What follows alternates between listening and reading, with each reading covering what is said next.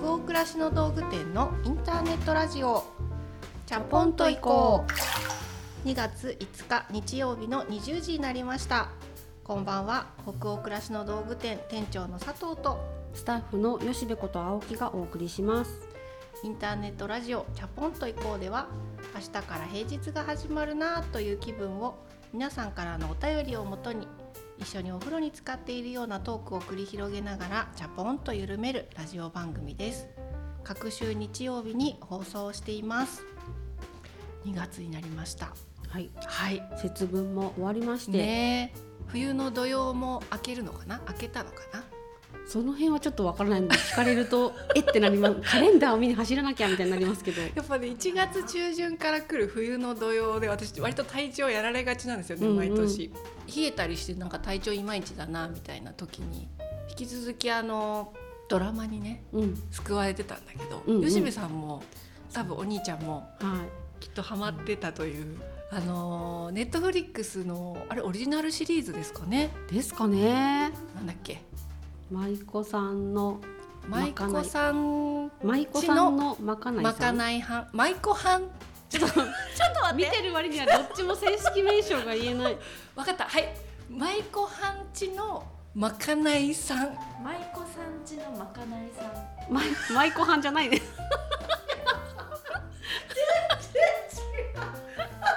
舞妓さんちのまかないさんですね。失礼いたしました。すごい見たのにタイトルが言えない。そう舞妓さんちのまかないさん。あれよくてなんかオープニングの、はい。あの森七菜ちゃんの鼻歌も飛ばせなくて、うん。いつもイントロスキップってしちゃうんですけど、うん。もうスキップせずに、うん。見ちゃう。見ちゃうね。これまだ見てない方もたくさんいらっしゃるかもしれないのであんまりネタバレになっちゃってああだこうだって言い過ぎれないですけどおそらく「かもめ食堂」とか「パンとスープと猫日和」とかそういうドラマ好きだったっていう人が割とこう同じようにハマったりしちゃうドラマかなと思うんですけど食べ物を作るシーンでどこにフォーカスを当てるかとかうん。描き方がうん。また全然違う視点だなと思ってうんこれだけで本当にあの30分ぐらいおしゃべりしたいぐらいなんかいろんなポイントがちょっとこうなんて言うんでしょうね。うんうん新しくも感じたうし、ん。いろんな変化があって疲れてしまってる人って、はい。自分たちも含めて多いと思うんですけどあそういう時代になんか本当にこういうドラマ作ってくれてありがとうっていう人間の描き方だし、うんうん。食べ物の描き方だなって思っちゃった。うーん。食べ物のことを注目したんだね。私はちょっと違うかもしれない、うん。そこももちろんすごくいいんだけど、なんだろう。人が何かにときめく瞬間の顔とか目の、目だけの演技とか、なんか細かい動きがはこう行き届いてるっていうとことか、うん。勝手に自分のこと吉部さん姉さんだと思って、うん。こう家の中で動いてみたり、うん。そういうのを持って帰るのも楽しいなと思いましたね。でもなんか本当なんか目の演技が一番好きです。ねいろんな特技を持ってる人とかさがいてうんそれぞれ違うわけじゃないキャラクターが、うんうんその一つの館に暮らしてる女の子たちの中にも。だけどさ見事に私はああなれないっていう葛藤が全く描かれてないじゃない。うんうんうんね、うんだあれも新しいし、一人も何かを肥やして意地悪しちゃう人が出てこないじゃん。そうなのよ。何を描いて何を描かないかっていう意思ってすごい大事だなって思ったの。うんうんうん。そのエンタメで得たねそう素晴らしい気持ちを仕事で返していきますかね。我々はそうだね。循環させますかそうだね。ね。はい。はい、じゃあ今夜もチャプラーの皆さんからお便りたくさん届いておりますのでご紹介するところからスタートしたいと思います。関西にお住まいのラジオネームチャポりたくてたまらないさんからのお便りです。店長吉部さんスタッフの皆様こんにちは相変わらずチャポの湯にどっぷり浸かりぬくもらせていただいております第123夜の中でときめきポイントがありどうしてもお伝えしたくお便りしましたそう吉部さんのポンポコポンポコです。声リズムともにパーフェクトポンポコでした。ポンポコポンポコと歩くアライグマと吉部さん。吉部さんアライあの歩いて吉部 さんポンポコ歩いてません。あの一緒に歩いてることにも 想像の中でなってる。えー、ポンポコポンポコと歩くアライグマと吉部さん。もう絵本になりそうですね。そしてトトロのメイちゃんが憑依。最高の流れでした可愛い日常を過ごしてらっしゃるのだなぁとほっこりしながらラジオを聞きました。お二人のワードセンスが大好きです。店長のイラ太郎と祇園そして第一声目のクワッとなるところのファンです。先日とある LINE での集まりで初めましての方との交流があったのですが雰囲気や文面から北欧暮らしの道具店さんの香りがしたので勇気を出して聞いてみたところやはりチャポラーさんでした。自分の嗅覚に驚くとともに謎の自信がついたのでこれからも野生のチャポラーさんを探し続けたいと思います。これからもラジオを楽しみにしていますね。はいチャポリたくてたまらないさんありがとうございます。ちょっといろいろ突っ込みたいところがある お便りですね。突っ込んでいきたいとこありますね。まずねポンポコポンポコと歩いていたのはアライグマであって吉部さんではない。かつねポンポコと歩いてたっていうとこだけ聞くとアライグマかなり可愛い感じしますけどあの本編聞いていただくと最後シャーって言って威嚇されてますからね私。でえっとこれなんだろう？第一声目のクワっていう。私もそれなんだろうと思って。私クワって言ってるんですねクワってなるっていうとこだからクワッとは言ってないけどあのハッキみたいな感じ。ではっみたいなクワッみたいなそういうなんかこう雰囲気じゃないかなってなんか吉部さんが言ってることに対してやってる。わかる。わかるそれとかで やってるのかな。あのふがふが言ってるやつですからね。それがカッてこうでも私が喋っているけれどもなんかもう口はもうなんか 言いたそうにしてるっていうのはこう目の前にしながらあの一生懸命喋りきろうっていうこう努力はしてます。圧を感じながらも圧じゃないななんかこうもう口がもこもこ動いてる。あどうしよう。店長もう喋りたそうっていうのを目にしながら だからこう音声だけでこの姿は見えてないのにやっぱクワッド感あるんですね。皆さんすごい。皆さんね。でもとある LINE の集まりって皆さんなんか行動力もすごいな、ね本当ですね。でそこで香りがしたっていうことでどういう香りがするんだろう。ぽい空気をまとっていた、その文面がっていうことなんですかね、それすごくないですか？すね。それを感じる取るって。そういう何かねあの私たちのお店で扱ってる商品を切ってくださってるとか使ってる人だったら「あもしかして北欧暮らしの道具店ですか?」とかで「それ買ったの?」とかから始まるのはなんか理解できるけど、はい、その雰囲気だけでね雰囲気や文面だ察知けでするっていうこのこのチャポリたくてたまらないさんサイドの感がすごいなって私は思ってしまいました。うん。野生のチャポラハンターという。はいバッジを差し上げます、はい、じゃあ次のお便りいきましょうか。埼玉県にお住まいのラジオネームまちゃさんからのお便りです。佐藤店長に触発されてずっと気になっていたけどなかなか勇気が出なくてできていなかったピラティスの体験に今日行ってきました。初めてのピラティス体験でこれで合っているのかなとドキドキしながらやっていましたがなんとなく自分の姿勢が整ったような感覚が気持ちよくその場で入会を決めました。久しぶりの習い事にワクワク。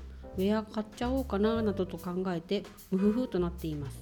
そんな思いをなぜかどうしても佐藤店長に伝えたくて体験の後に食事をしながらこのメッセージを書いています。まだ入会したばかりで続くかどうか分かりませんが佐藤店長と一緒に頑張っているような気持ちでやってみようと思います。はい、埼玉県のまちゃさんありがとうございあります。がとうございます。体験行かれて入会されたんですね。ね。うん、入会したてほやほやのあったかい気持ちでお便り書いてくださったんですね、うん、ありがたい。そう、私も去年のだから4月にまさに同じように体験から即入会して帰ってきてっていうので、早9ヶ月目ぐらいに入ったのかな？うーんそう、週に1回レッスンに通って、最初の頃は毎日家でもやったんですけど、だんだんサボり始めて、うん今2日に1回ぐらい家でも夜あのお風呂入る前にやったりとかってしてるんですけどなんかやっぱりピラティスやり始めて最初の2ヶ月ぐらいすごい体の調子良かったんですよ。いろんなその何百ってある体の筋肉の細かいところをちょっとずつ解明してって理解してなんかそこに意識を向けるって体がこんな風に変わるんだなっていう実感が最初はあまりにやってなかったところから急にやるだからうん。分かりやすかったんですけどそこからまたね最近までずっと停滞期っていうか、うんうんうん。インナーマッスルだからなんかすごい中からじわじわ鍛えていくみたいな感じじゃないですか。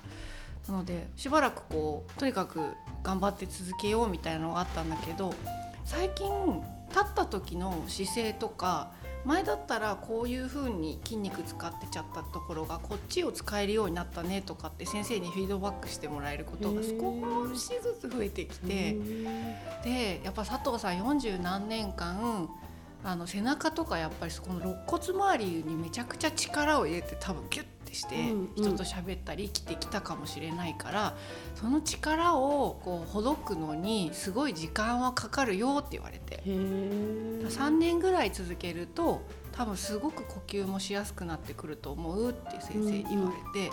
そうかやっぱりこっから何年もかかるのかって今思ってます。うんなんかじゃあ自然と続いちゃう感じですね。そうなると。気持ちいいんだよねやっぱりね。ちょっと何年か続けてはい。50歳ぐらいになった時になんかあやっててよかったな更年期ちょっと楽なのかなとかうん。思える何かがあるたら報その時報告します、このラジオ続けられてたらね。ね、うん佐藤店長と一緒に頑張っているような気持ちでやってみようと思いますって書いてあったのでおなかなかこれはうん、やめられないぞ店長って思ったけど全然その気配感じなかったので、そうだご安心いただいて大丈夫そうそうだね。その先生のとこに通える限りはなんか頑張りたい。だからもう引っ越せないね。いよいよ。いよいよ。あの針も。そう。頼りにしてる人がそうなんいろんな先生にちょっと依存しちゃってるから。なかなか引っ越せないです。はい。じゃあ今日もその他にもたくさんのお便り本当にありがとうございました。お便りはすべてチャポイコスタッフで楽しくえ興味深く拝見をしております。それでは本日のテーマとなるお便りに行きましょうか。富山県にお住まいのラジオネームすみあおさんからのお便りです。いつも寝る前にラジオを聞いている小学5年生の女子です。第1話から遡って聞いたりしてます。佐藤さんと吉兵衛さんの笑い声が大好きです。2人に質問です。どうしたら自分に自信が持てるようになりますか？失敗したらどうしようとか考えてしまいます。教えてください。はい。住青さん富山県に住んでいらっしゃる小学校5年生の女の子ということですね、ありがとうござありいます。がとうございます。最近ちょこちょこあの小学生の方からね、お便り、中学生、高校生、大学生は以前からもねいただいてることあったんですけど、いよいよ小学生からもお便りが届くようになったりして、お母さんと一緒にね送ってくださってる方も多いんだけれど、私たちが少し前の配信の時に小学生も聞いてるとお便りには書いてあるけどどういう感じで私たちのね、うんうん。この40代の話を聞いてくれてるんだろう。よかったらお気持ち教えてくださいなんて投げかけたら本当にねあのお便りくれた方がいてね。言いましたね。こういうお気持ちですっていうのを、そう。こういう気持ちでこういう時に僕お話聞いてますっていうのを教えてくれたうんうん。方いて、眠る前にちょうどいいんだとか。ねすごくあの嬉しいよね、ね。まさかこの北欧暮らしの道具店っていうお店作ってラジオやるとも思わなかったけどあの小学生のこともつながれるようになるとは思ってなかったですよね。なかったですね。なのでちょっと今日は代表してというわけじゃないんですけれど小学校5年生の女の子から届いてるこの、えっと、どうしたら自分に自信が持てるようになりますか？失敗したらどうしようかと考えてしまいますっていうお便りのあのうん元にね、はい。あの私たちおしゃべりしてみようかっていううんうん。企画です。ね。はい。はい、小学校5年生というと店長んちの息子さんの1学年下で、そうでもまあほとんど同い年というようなうん、あの世代の方だよね。でもこういうこと息子くんからさ、うん。相談されたりする？そうだね。相談っていう感じではないけどでも確かにこういうことを言ってるうん。話を聞くことはある、なんかどうしたら自信持てるようになるとかって改まってこう親にね、うんうん。聞いてくるとかはもう少しそういう恥ずかしさも育ってきてる年齢でもあるけれどでもなんかこういうことで自信がないであるとかこれ絶対失敗したくない失敗するのが怖いって言ってるのはうん。たびたびうんうん家で言ってる寝る前とかにそれこそボソッと。ボソッと言うんだね。可愛い。うんこれ私たちもでも永遠っていうわけじゃないけど時々やっぱ自信なくしたりする時には思いついちゃう問いというか。う、ん。そうだよね。この住み青さんのお便りって2つの質問があるじゃない？うんどうしたら自分に自信が持てるかっていうことと、うんうん。失敗したらどうしようかと考えてしまうっていう、で先にその失敗したらどうしようかっていう気持ちの話からしてみてもいいのかなって思ったんだけどうん。うちの子もそうだしまあきっと吉部さんちのね息子くんももう高校生だけど、うんうん。言言わないまでもきっとそういう気持ちってねいろんなシーンできっとあるんだろううし、んそんなこと言ってたら私たちもありますよね。いやむしろねうん。こここにまだいますよっていう、ね。失敗したらどうしよう。吉部さんはそういうふうに思うのってどういうシーンである？失敗したらどうしようって思うっていうよりはうまくいくかなみたいな思い方ですよね。あー仕事のシーンとかで。そうん。ああこれこうしてこうやるつもりだけど本当にこうなるかなとかなんかよぎるっていう感じはありますよね。不安はよぎる。でそういう時って私なんだろうな。うまくいかなかったバージョンのことめちゃくちゃ考える方だと思うので、うんそう。でもなんかこうこれやるって決めていることなので、うん。どうやったらできるかなっていうことを考えるようにまずしてみているかなって思いました。じゃあ吉部さんの場合はうまくいかなかったらどうしよう怖いな不安だなって思った時はそのうまくいかなかった時のことを結構具体的に想像して想定してなんだろうちょっと心の中でいろんな想定の準備をしておくみたいなこともあるのかな。ありますね、うんそれがリアルに想像できるっていうよりはそううまくいかなかった時の自分のあの落胆が想像できちゃうから、うんそうならないためにはどうしたらいいんだろうっていう感じかな。なるほど、ね、何が起きるか分かんないしうまくいくかもしれないけど、うん。もしうまくいかなかったら私はきっとこうなる。だとしたらこうした方がいいかもとか、あ進む方に向かってこう解決策を考えていかなきゃなっていう心の向きを変えるっていうやり方かなって思います。うん。なるほどな。そっかそっか。ね、小学生でもああの子すごいなとかね足速いなとかね単純にいろんなのあるし自分がその人前に出て何かやるときにこう例えば何かの演奏会とかで失敗しちゃったらどうしようとかね、うん。いろんな多分ドキドキって私たちの日頃の生活とかねし仕事のシーンと変わらない場できっとそういうドキドキってあるんだろうなって思って。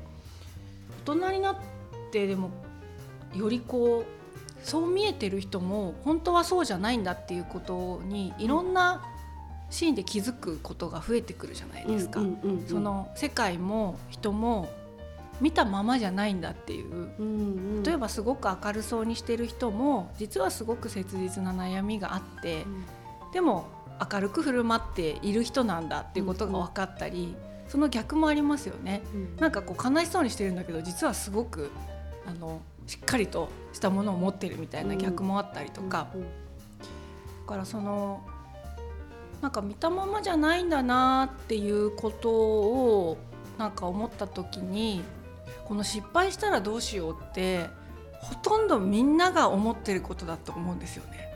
うんそう思います。ね。自信があるように見える人も基本的にはみんな何かが怖いと思ってる。うんうん。逆に何かをやってみてチャレンジをして人前で失敗したっていう人のことをバカにするっていう人が実は世の中に少ないんじゃないかとうんうん思うんですよね。うん自分は嫌なんだけどね。そういう自分があの嫌なんだけど、うん。うんでも他の人から見た時にみんな失敗するのが怖いからやらないってこと多いと思うんですよね。うんうん。言わないとか。言ってみない。やってみない、でもそこで頑張ってやったっていう時にかっこいい結果にならなかったとしてもその顛末までを他の人はちゃんと見ていてあの人やったんだなっていう羨ましささえあったりもするかもしれないなと思うから、実は周りの人がその自分の失敗っていうのをどう見てるのかうんっていうのを意識するっていうのも一つあるかなと思った。うん実はすごいっていうねうん。展望の眼差しであったり、自分もそういうふうにできるだろうかって逆に思われたりとかうね、ん。そうそうそうそう。まあ失敗なのかっていうのもあるよね。そうだうん。ね、あんまり失敗と成功って前も何かの回でだいぶ前になんか目標って言っちゃうと達成したか達成しないかっていうことになっちゃうから、んん。テーマっていうふうに考えたいみたいな話をね、うんしたことがあった気がしますけどこの失敗っていうのも失敗って言っちゃうと成功か失敗かになっちゃうからね。結果っていうふうに考えればいいんじゃないかなって、あなるほどね、うん、シンプルにフラットに結果だっていう。で、うんうん。その結果を周りの人はちゃんと見ていてそれが理想の結果であろうとなかろうと、うん。あ結果を出すとこまで行ったんだなって、うんうん。でもあこの人動いたんだとか、うん。声を発してみたんだっていうことには多分周りの人もあってそこを尊いと思ってたりするから、うん。すっごい着地をきれいに決めないとうん。ダメだと。うんやっぱ思いすぎないっていう。うん。それ思うよね。思うね。なんか仕事のシーンでもない？やそれこそ吉部さんとかがやってくれてる仕事の中でもさ、美しいさその新体操じゃないけど着地が決まらないシーンって私もなんだけどたくさんあるもんね。そうね基本決まって決ない。まってないよね。綺麗な着地なんてできたことほとんどそうないえばないなって。そたまになんかちょっと得意になれることがあるとすれば今日の夕飯めちゃくちゃ美味しくないっていうその一点ですかねいつも。う、うん、そそれはなんか着地決まった時でも仕事より嬉しかったりするよね。そうそう。よしみたいな。えうまいに20分でこの豚と大根めちゃくちゃ美味しくなったよみたいなのが っうていうのがたまにあるとそれは綺麗な着地と言えるかもしれないんですけど、ん。それ以外でうん。のなんか見事な着地経験したことないかもしれない。うん。そうだよね、でもなんかあ飛び出して走ってった飛び箱飛んだ1回転したで着地ってさまあ結果なんだよね。うん、うんうん。だからなんかそこをみんな見て拍手っていう多分人が実は世の中って多くてもちろん違う見方をしたり揶揄したりしてくる人も一部いるかもしれないし、実際いるんだとは思うんだけどでもやっぱりどういう人が自分を見てほしいかっていうなんか意思の問題ってあるよね、うんうんそういう人じゃなくてこういうタイプの人に自分のことを見ててほしいって決めて、うんうん。その人に向けてその飛び箱飛ぼうっていう。そうね。応援してくれたあの子とかそうそうそうそうそう。頑張れって言って送り出してくれたお父さんだったりとか、ね。ね、あの人とこの人が見てくれてる応援きっとしてくれてるし帰ったら素敵だったよって言ってくれるって思い込みながら立ってる気がするねそうなんだよね。そう。だからぜひね住山さんにも私と吉部さんがねそうね。あの見てるよっていう風な気持ちで、その飛び箱飛んで見せる横に私たち、あのちょ飛び箱の話一回も出てきてないけどね。これ飛び箱例え話。な何かをさこう飛び出してってさ。今なんかずっと飛び箱の話してるけど飛び箱の話あったっけ？と思ったけど。飛び箱でも何かをやるっていう難しいこと。を難しいこと自分にとっては難しいことにチャレンジるするっていう時のそう。いや今うちの息子も結構飛び箱やってるからさ。あそれと一緒になっちゃったんだねなっちゃったんだよ今ね。ね6段飛ぶって時にさ、うん。でもその「用意ドン」って言わ先生に言われて走り出す時の気持ちってさ、うん。想像するだけでもうギュッとなるじゃん胸が。わかるあの先生がドンって言ってくれなきゃ自分のタイミングでいけるのにとかいろんなこと考考えちゃう。よね。そうそう。でさやっと飛べてもちょっとお尻がのつっかえちゃったりさ。そう大体飛びきれなくてまたがるだけの私だったなってことも今思い出して。私もそうなのよ。そう。だけどあの何かねあの怖いなと思った時にそういう人を想像して、うん。うん、そうね。店長と吉部さんは。そう頑張れ頑張れって言って飛んだねって結果が見えたねってねなんかそんな感じだからそうそういうね人を想像してあのトライするなんかね一うん歩になったらいいのかなって思ったのと、あとまあもう一つその自信が持てるようになりますか？どうしたらっていう話で。なんか私たちの周りにもすごく自分たち含めてめちゃくちゃ自信ありそうだなとかうん。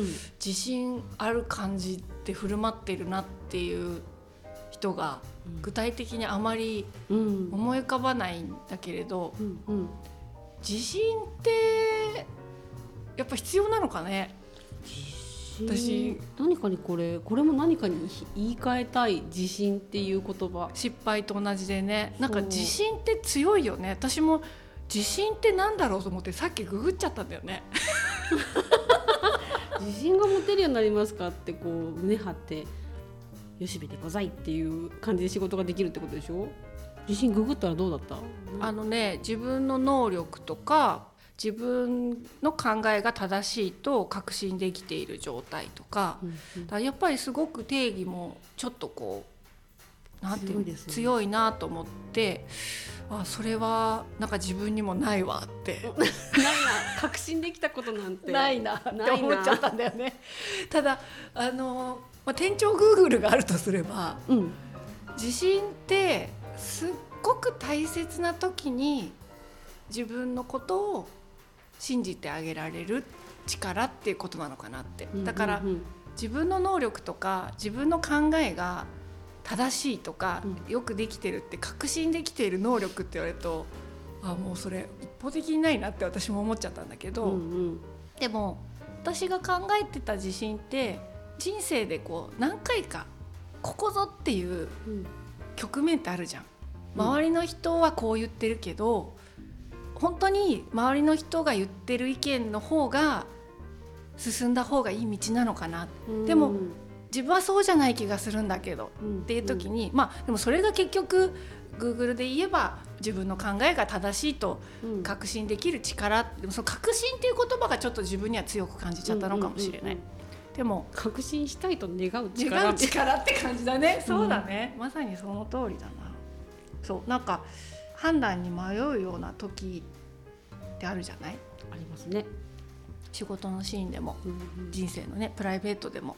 そういう時にちょっと自分を大切に、うん、自分の感覚を大切にしてあげようって思うことが一つの自信っていう道具だとするとそれを培うためにはどうしなきゃいけないんだっけっていうことをちょっと考えてみたんだけど、うん、これはやっぱり他の人と比べてああの人より自分はこれができるなとか、うん、あの人がこんなことですごいから自分もこうならなきゃっていうことではやっぱりなかなか身につかないなと思って、うんうん、結局すごく孤独な作業になっちゃうんだけど自分が自分とした約束を、やっぱり丁寧に守り続けるっていうことでしか、うんうん、そのいわゆる自信っていうのは身につかないのかなって思ったんだよね。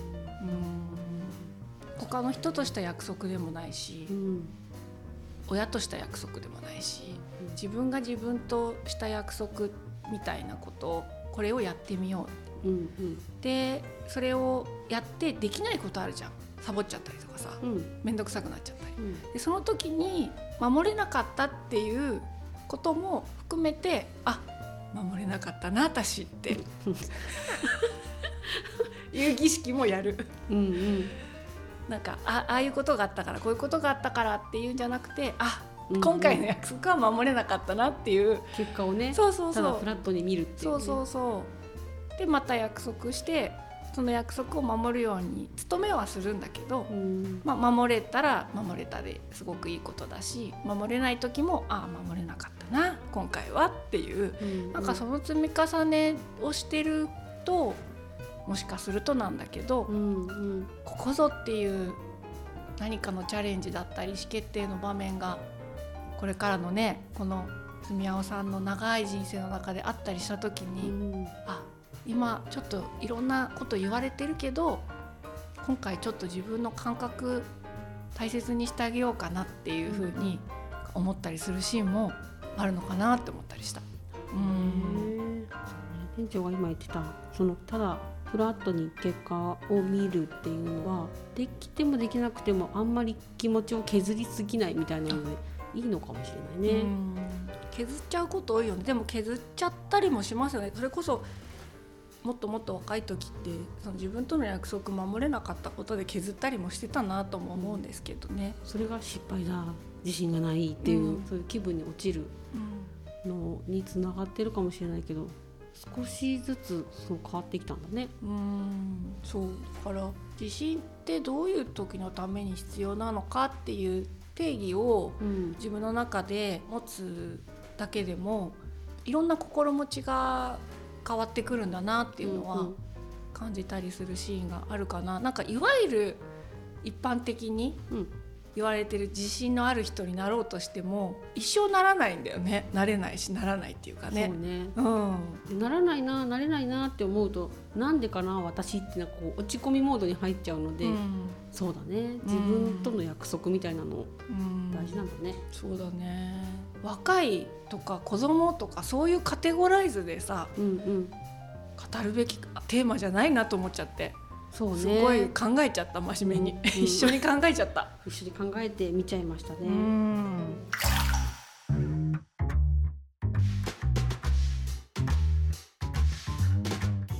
この間年末にあのあるチームと2022年のなんか振り返り会をしてて、うんうん。割とほら振り返り会ってさ反省の話が出やすいじゃない？もっとああすればよかった。もっとああできたみたいな、うんうんでもなんかあえて2022年ここは自分はよくできたとか、うんうん。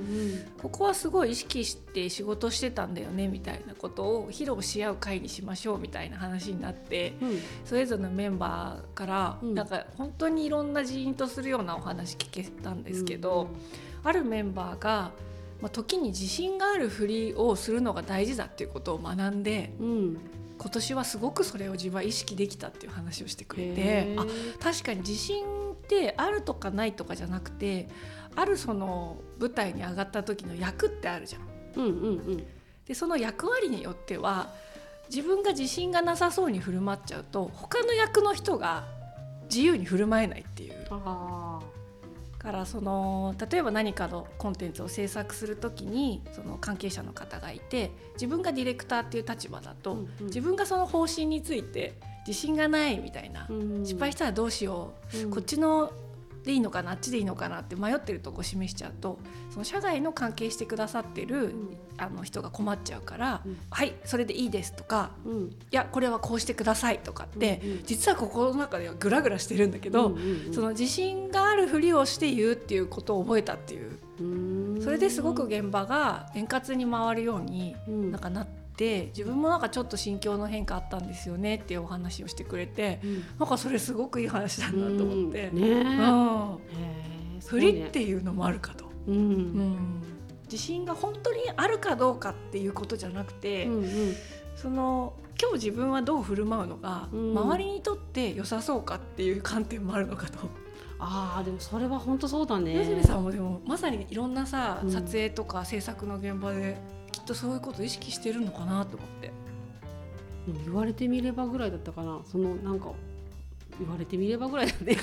幻覚できてなかったね、オラに力を頼みだから本当に。でもさなんか吉部さん自信ないように見えないってそのドーンと現場でしてるように見えるって言われること多いでしょ？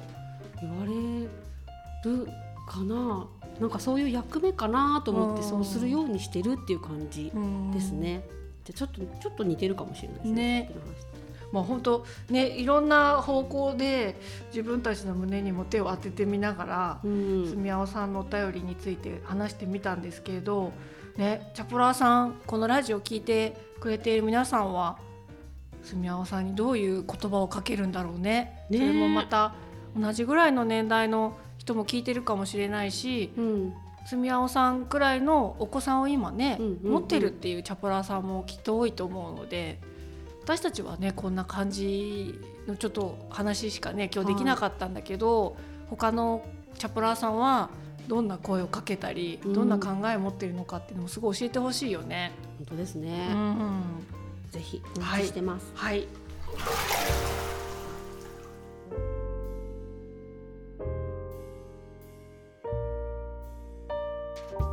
じゃあ今夜のインターネットラジオチャポンと移行はここまでです。皆さんお湯加減いかがでしたでしょうか？吉部さん今夜は10小5女子から届いたこの自信はどうしたら持てるかというお話でしたけど。うん、結構深めの長湯になんかうん。今気分的にはなってますね、45 45くらいかな。うん、ありがとうございます。じゃあ今日もね皆さんの気分が少しでも緩まると嬉しいです。番組は北欧暮らしの道具店のサイト上やアプリに加えて YouTube や Spotify など合計7カ所で配信をしています。ぜひご自分のライフスタイルにフィットしたプラットフォームでお楽しみください。引き続きお便りも募集中です。感想ご意見ご質問などサイトやアプリでチャポイコ最新記事を検索していただきページ後半にあるバナーよりお送りください。Spotify などの場合は説明欄のリンクからお便りフォームに飛ぶことができます。全国のチャポラーの皆さんお便りお待ちしてます。次回のチャポンと以降は2月19日日曜日の夜20時を予定しております。それでは明日からもチャポンと緩やかにそして熱くいきましょう。北欧暮らしの道具店店長の佐藤とスタッフの吉部こと青木がお届けしました。それではおやすみなさい。おやすみなさい